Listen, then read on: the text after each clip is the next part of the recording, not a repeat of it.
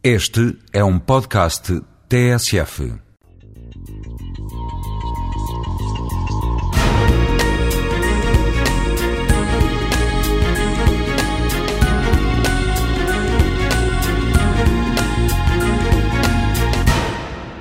Já pensou no risco que é transmitir o seu código multibanco através das linhas de telefone? Ou como, é, como são fazer comunicações seguras através da internet, quando aparece aquele cadeadozinho no, no seu browser? O que permite a transmissão, as transmissões seguras é, pasme-se, a matemática. E a matemática mais pura possível, a teoria de números.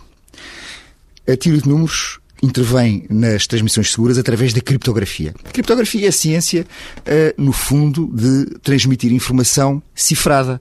Vem dos tempos de César, quando ele precisava transmitir informações às tropas, de maneira que, se fossem interceptadas pelos, eh, pelos inimigos, eles não compreendessem o que é que se estava, o, quais, quais eram as instruções. É isso que acontece com os nossos, quando nós transmitimos os nossos códigos multibanco. Nós não queremos que alguém que esteja a ouvir saiba, fique a saber os nossos códigos multibanco.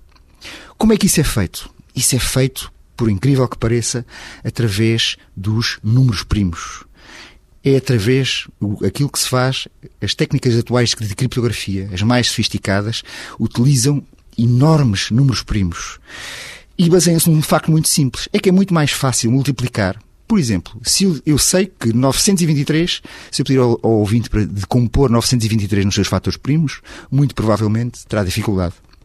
Mas se lhe disser para multiplicar 13 por 71, até o seu filho saberá que dá 923.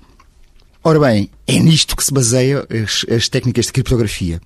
É por isso que as agências de segurança americanas estão todas em cima dos matemáticos que trabalham em teoria dos números. Porque se um dia um matemático, se um dia destes, um matemático conseguir, se conseguir arranjar uma técnica muito rápida para fatorizar números, para descobrir os fatores primos de números muito grandes, que são aqueles que entram nas, na, na segurança das comunicações e que uh, retiram o risco, que tornam seguras as comunicações, uh, nessa altura, se algum matemático fizesse isso, as contas suíças esvaziavam-se de um dia para o outro as contas suíças e as portuguesas também, das contas dos bancos. E, portanto, nós podemos dizer, sem medo de errar, que os guardiões do risco e da segurança são, na, na sociedade de informação, são os matemáticos.